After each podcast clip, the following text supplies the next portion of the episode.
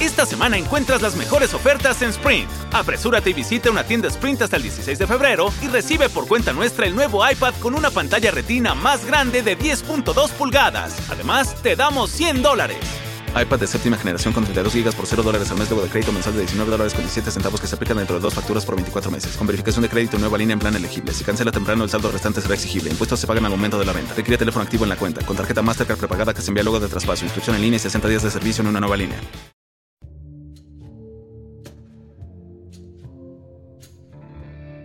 Hola amigas y amigos que nos escuchan, bienvenidos más a un miércoles de reseñas de libros en Libro Claro Oscuro. El día de hoy yo les voy a comentar acerca de un libro que leí, se llama Las enseñanzas de Don Juan, escrito por Carlos Castañeda en 1974, que es cuando sale la, edición en español. Afortunadamente tuve la oportunidad de leer este libro, me lo recomendaron y agradezco mucho a esa persona que me lo recomendó. El libro tiene un tema antropológico. Nos dice que el mundo recibe definiciones en diferentes, en sitios diferentes es, como si tuviéramos, estuviéramos en diferentes dimensiones. Castañeda inicia sus entrevistas con Don Juan. Bueno, cabe destacar que este libro es como si fuera un diario. No es una historia inventada. Se, se, lee, o al menos en lo personal, lo leí con demasiado respeto porque no es una invención. Esto fueron las experiencias, las reflexiones que Castañeda tuvo y los plasmó en este libro.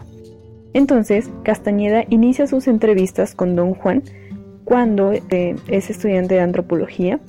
El objetivo era que las acciones prácticas de los chamanes tenían que ser vistas como un sistema coherente con sus propias reglas y configuraciones y por supuesto que era tema digno de una investigación seria. A pesar de que a Castañeda le pusieron muchas trabas para poder llevar a cabo este proyecto, finalmente lo logra.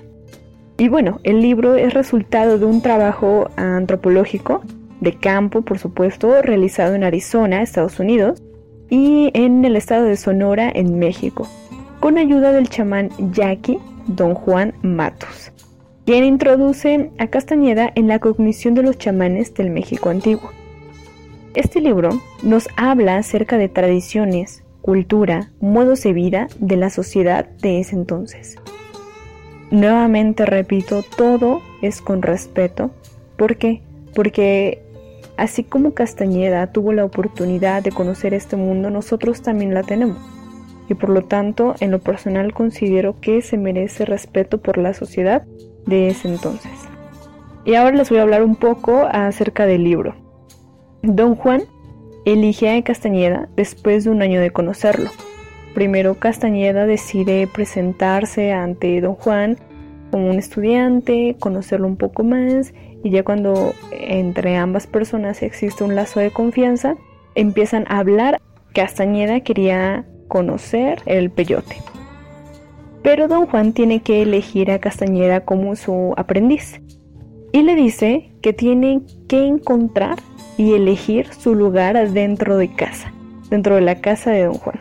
Después de una noche de buscar un lugar, Castañeda finalmente lo encuentra.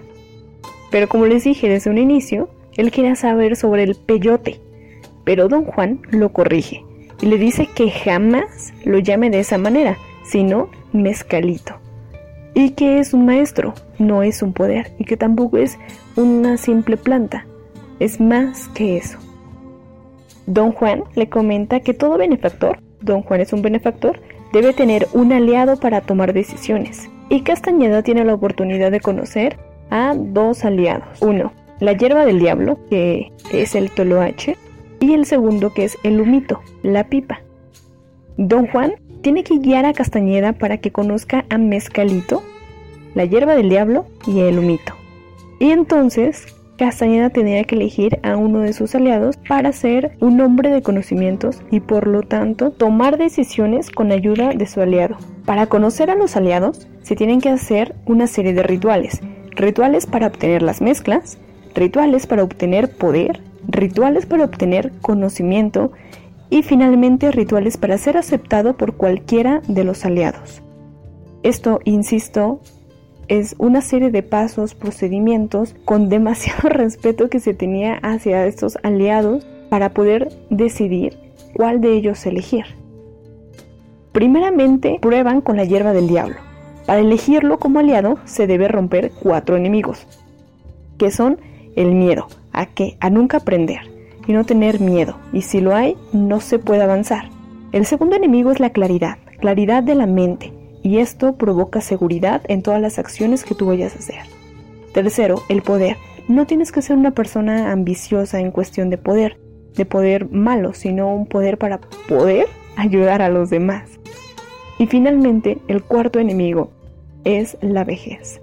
¿Por qué?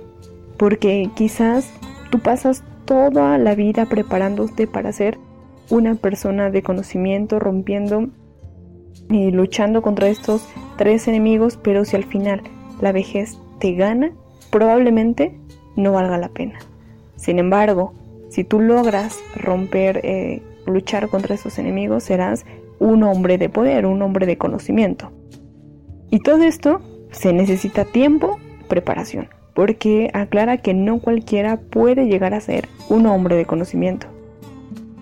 La primera experiencia que tiene Castañeda fue conocer a Mezcalito, comiendo semillas, que son los corazones, del peyote, y se le presenta como un perro con el que juega. Posteriormente, don Juan le enseña las preparaciones o los rituales para saber si la hierba del diablo quiere a Castañeda. Y consta de dos etapas. La, la primera etapa era elegir dos plantas, una macho y una hembra, hacer cortes de las raíces, después unirlas y después de mucho tiempo volver a plantarla.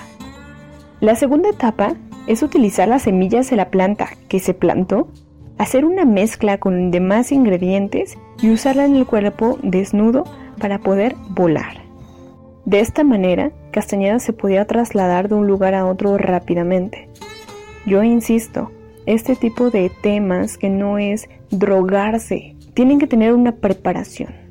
Es no drogarse para un mal, sino para un bien. ¿Por qué? Porque finalmente se obtiene conocimiento con eh, las experiencias y las visiones que se tienen. Sobre todo el poder, el conocimiento y conocer a esta persona que en su caso sería Mezcalito, que es el dios, por así decirlo, o la máxima autoridad. El segundo aliado que conoce Castañeda es el humito. Para ello se tienen que recoger hierbas una vez al año, sin importar el orden. Se trituran hasta hacerse polvo. Castañeda al fumarlo se vuelve humo. Siente cómo se sale él mismo de su cuerpo y puede atravesar eh, una estaca clavada que estaba en el suelo y las paredes también. Esto, ¿cuál es la finalidad? poder manejar el poder del humito. Para poder manejar el poder del humito se debe vivir una vida fuerte. De hecho, en todo el libro nos habla acerca de una fortaleza física y mental. Si eres débil, no podrás continuar. Pero para poder obtener todo tipo de respuestas, se usa la hierba del diablo mediante una mezcla que se coloca en las sienes y se necesitan dos lagartijas, una con la boca cocida y la otra con los ojos cosidos, ya que ellas, bueno, son las que guiarán para dar respuesta a las interrogantes. Para ello igual se hace un procedimiento, un ritual que don Juan explica a Castañeda con la finalidad de obtener respuestas. No quiero ahondar mucho en estos temas porque son muy específicos, son muy explícitos y yo los invito a que si quieren conocer el procedimiento paso a paso y las sensaciones que Castañeda experimentó en todo este proceso, los invito a que lean el libro. Vale la pena conocer la cultura de entonces y cómo reaccionaba Castañeda ante este tipo de situaciones. Pero también nos habla acerca que el humito es el aliado para las transformaciones animales, de un ser humano a animal. Sí, esto es posible y nos explica cómo es de esta manera.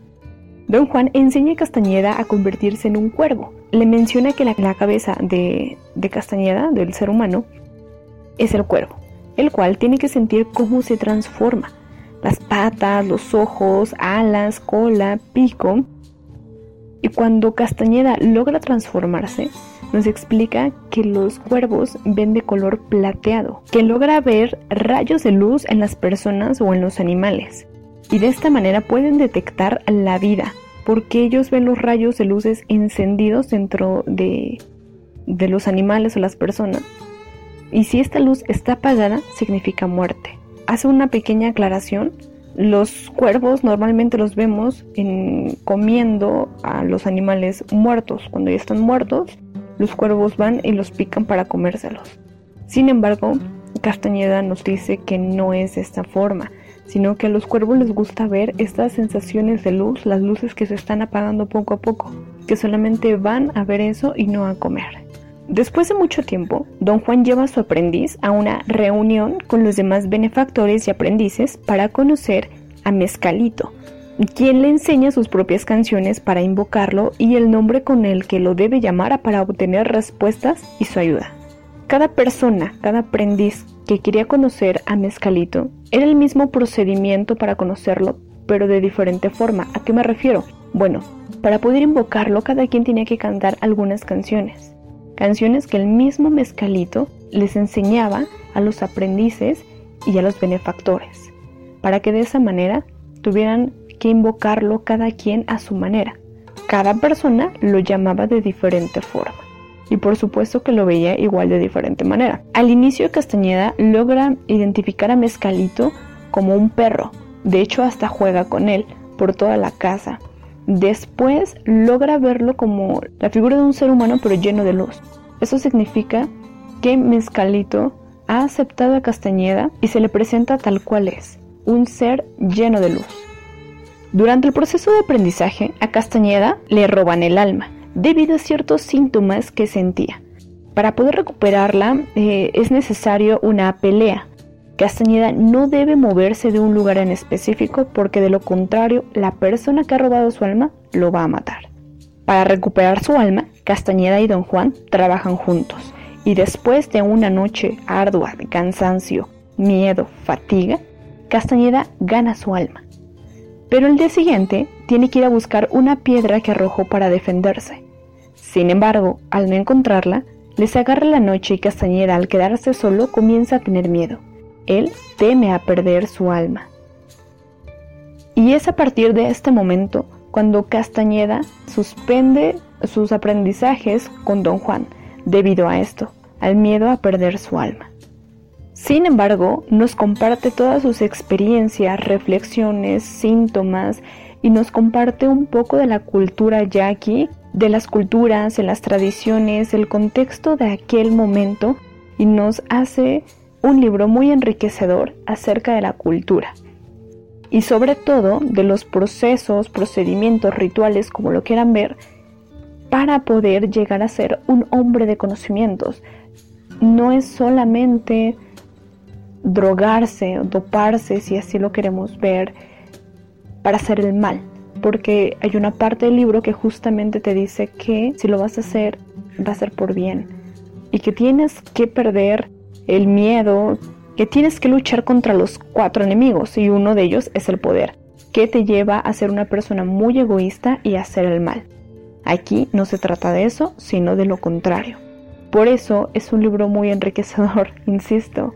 Conocer este tipo de rituales, en lo personal, me satisfacieron bastante porque es un tema que yo no sabía y me asombra conocer que desde entonces, desde qué años utilizaban, por ejemplo, el peyote y las alucinaciones no eran simplemente alucinaciones por gusto y placer, sino tenían una finalidad. Agradezco a la persona que me recomendó el libro, te mando un abrazo y ojalá que el otro libro de Castañeda tengamos la oportunidad de poder reseñarlo juntos. No se olviden de compartir nuestro contenido que lunes a sábado subimos especialmente para ustedes. Yo soy Sara Yolopa, hasta la próxima.